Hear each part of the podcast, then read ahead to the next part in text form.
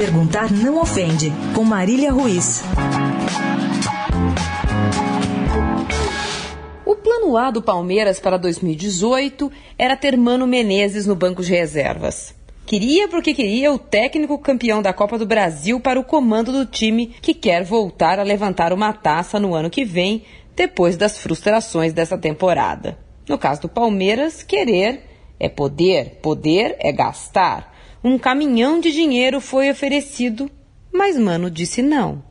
O Palmeiras, mal perdedor, saiu espalhando que, na verdade, nunca havia querido muito assim o Cruzeirense. Mentira. Veio então o plano B, Abel Braga, do Fluminense, outro técnico empregado que também recebeu um telefonema do gerente de futebol Alexandre Matos. Com educação que lhe é peculiar, o técnico do Fluminense disse para o palmeirense procurar seu empresário depois do final do campeonato. E disse também para ele conversar com a direção do Fluminense. Passou-se então rapidamente pelo plano C, o botafoguense Jair Ventura, que também preferiu adiar uma conversa.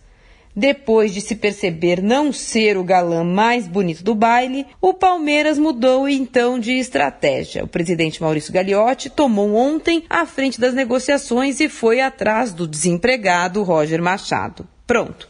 O plano D é o novo técnico do Palmeiras. Acho até que o Palmeiras se deu muito bem depois dessa sucessão de educadas esnobadas. Mas essa não é a questão.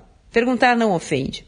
Será que o Palmeiras aprendeu que talvez, talvez, as investidas incisivas contra técnicos empregados não tenham sido assim muito bem recebidas?